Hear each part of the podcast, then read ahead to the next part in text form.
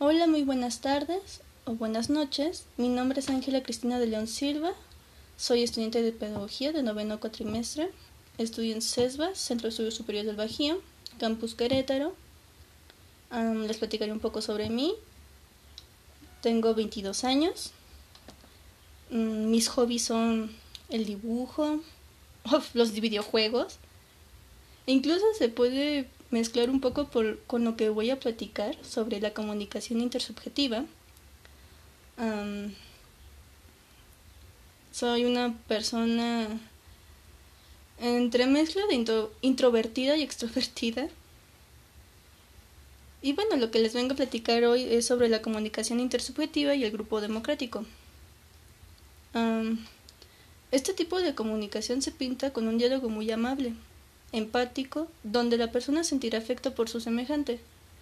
No la verá como una máquina o como un objeto, sino como una persona con valores y sentimientos.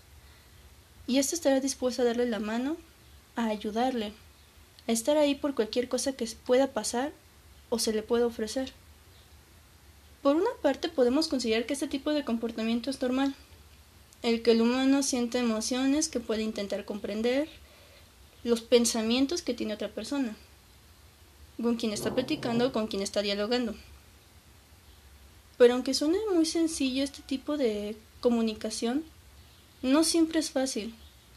A veces somos tan cerrados y el, y el diálogo parece más un castigo que una liberación, y eso causa muchos conflictos. Pondré un ejemplo. cuando yo era niña, me era muy difícil la comunicación afectiva o intersubjetiva con otras personas.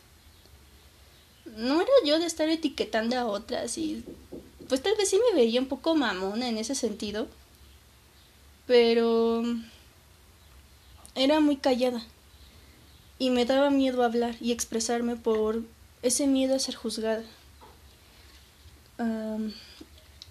había veces que se me acercaban otras, otros niños y yo era de, pues no, hasta para allá. Y así.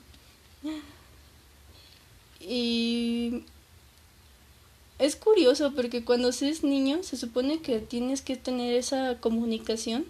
Creo que tal vez esa comunicación aparece más cuando ah, tu forma de razonar es completamente más infantil o bien dicho más pura, así sin esas formas de juzgar de los mayores. Ah, eso ya aparece en otra etapa. Pero pues era muy difícil. También depende mucho del contexto en donde estás creciendo. Así que, bueno, es, como dije, un castigo más que algo que te pueda liberar. Mientras uno va creciendo en la adolescencia ya se va haciendo como esa, ese desarrollo de comunicación y es más sencillo como pues decir todo lo que siento, todo lo que piensas, todo ese sentimiento que te está que se está apoderando de ti y quiere salir. Pero no es de que desaparezcan los miedos, porque sí están aún ese miedo de tener esa etiqueta. Y a veces tal vez no por ejemplo, yo no me expresaba, o sea, expresaba sí algunas cosas y otras me las quedaba yo. Y a veces eran cosas tan molestas que pues tenía que aguantarlas por no querer que me juzgaran. Ya cuando uno es adulto, a veces incluso ya las etiquetas te dejan de molestar y así de, ay, tú eres una fastidiosa y, y no te quiero escuchar. Ya como que desaparecen prácticamente. Porque pues ya uno tiene otro otra forma de ver las cosas. Es cuando uno ya bueno, siguen los temores, pero ya no tanto como antes. Y lo más padre es de que la madurez hace que otra persona te pueda entender y es cuando aparece este tipo de comunicación. Cuando te entiendes con otra persona y aunque tal vez no tengan las mismas formas de pensar, los mismos hobbies o como que eso que que los une, está esa simpatía de escuchar y saber de otras cosas, de esas o de otros intereses. Así que es cuando está esta comunicación. Y es padre porque conoces más cosas. Si esta comunicación no existiera, todo el mundo, bueno, sí, todo el mundo sería un caos. La sociedad estaría como que muy, muy arraigada a sus pensamientos y mm, todo cerrado. No diré que el ser amable siempre es bueno. A veces hay personas que no te ven como su semejante, te ven como un objeto a utilizar. No existe esta comunicación y a veces es muy difícil saber si esa persona sí la está este la está poniendo en práctica o no somos seres sociales, pero a la vez esa forma social no, es, no existe. A veces ese razonamiento no nos está ayudando a ser mejores, sino a ser peores. Mm. En las empresas, en alguna institución, en cualquier lado, existirán muchas formas de comunicación. Y se supone que yo tengo que estar hablando de nada más esta de esta forma amable, pero estaría mintiendo porque no siempre se es amable, no siempre se es afectivo o amoroso. Hay muchas cosas. Mm. Esta parte podemos encontrarla en la familia, con la pareja, con amigos, pero pues no siempre va a aparecer Inclusive nosotros no siempre la vamos a estar demostrando. Sí, tenemos que saber cuándo y dónde.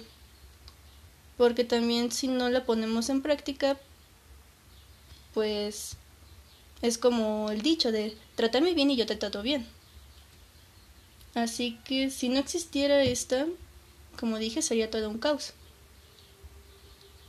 Si hablamos de forma educativa, aquí entraría el grupo democrático si se es maestro, de forma comunicativa, intersubjetiva, amablemente, guiaré a mi grupo, los ayudaré a salir adelante y cualquier obstáculo que se interponga, los, los ayudaré a superarlo.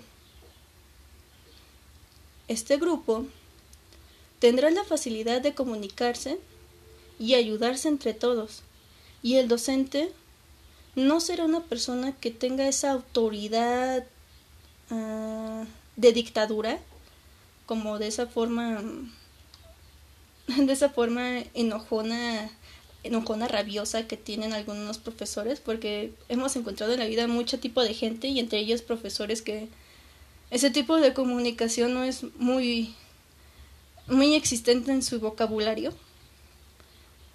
Y es cuando bueno, como dije, cuando uno se da cuenta qué tipo de persona es. Si este profesor es amable, sonriente y siempre está como dispuesto a ayudar, habrá facilidad de salir adelante y bueno, creo yo que incluso habrá ese reconocimiento por parte de los alumnos al profesor. Y no solo en los alumnos, sino con, con los demás profesores, directivos o otro tipo de personas fuera de. Esto sería dentro del grupo democrático. Siguiendo con la comunicación intersubjetiva, mm, en las empresas, ah, con un líder, es igual que con un maestro, sería yo soy tu guía, te ayudaré a salir adelante. Tal vez tengo más experiencia que tú y te puedo ayudar en ciertas cosas. Y si eres el empleado, de la misma forma, pues expresar el agradecimiento. De decir, bueno, me está ayudando, así que pues yo haré lo mismo. Y es cuando está ese, esa conexión Y lo bueno de esa conexión es de que te entiendes tanto de que existe esa confianza de estar hablando con otras personas, de llevarte bien, de no estar malhumorado, de... Bueno, de muchas facilidades de que incluso si esa persona no te está no te está no te está comunicando de forma afectiva, pero tú entiendes, porque esa persona ya te ha demostrado anteriormente que sí, hay conexión. Y tú entiendes que tal vez está pasando por un momento difícil y comprendes la situación. Y es cuando uno, bueno, cuando uno se dará cuenta de qué tipo de persona soy. Habrá veces de que esta, que incluso nosotros, este tipo de comunicación tal vez no es, no aparecerá siempre, porque como dije, pues somos seres humanos, no somos perfectos. Ah, somos más, mm, somos más imperfectos que ese acercamiento a, a lo mejor. Y bueno, son demasiadas cosas. Como dije, no voy a pintar todo esto hermoso sobre este tipo de comunicación y que tenemos que estar siempre con esto de que tengo que ser amable, tengo que ser amable, tengo que ser amable y pues no. En realidad es saber que la otra persona por lo que está pasando, saber que si necesita ayuda, podrá confiar en nosotros. No tener bueno, sí tendrá ese temor, pero sabrá que aunque tenga ese temor, habrá alguien que le va a extender la mano. A eso se refiere todo esto de la comunicación. El dialogar, el confiar y el tener esa empatía. Mm. El juzgar aparece en una etapa de la niñez cuando el niño o la niña ya está socializando más ese mundo adulto o bien está imitando ese mundo adulto por lo mismo de que nosotros etiquetamos tanto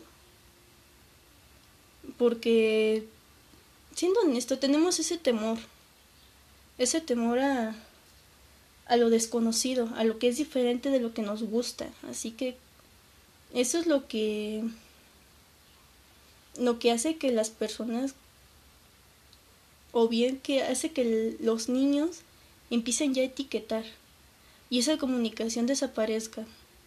Que sí va a aparecer de momento, pero ya no tan tan sencilla y no tan Mm, ¿cómo sería la palabra? Tan verdadera.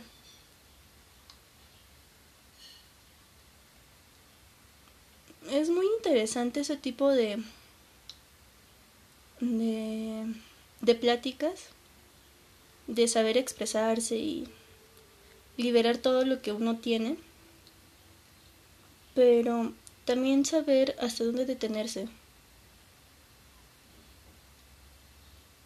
Hay comunicaciones en las cuales te vas a detener y pues no aparecerá nada de lo que estoy platicando, dependiendo, claro, el ambiente o el contexto. Porque, bueno, todo, todo, todo depende de cómo estamos desarrollándonos.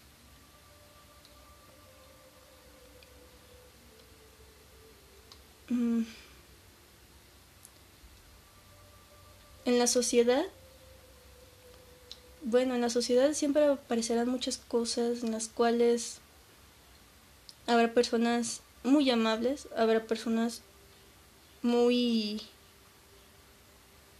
muy desagradables pero siempre encontraremos ese equilibrio. Siempre habrá lo bueno y lo malo, pero todo tendrá eso, ese, como dije, ese equilibrio que te ayudará y te formará y te ayudará a crecer como persona.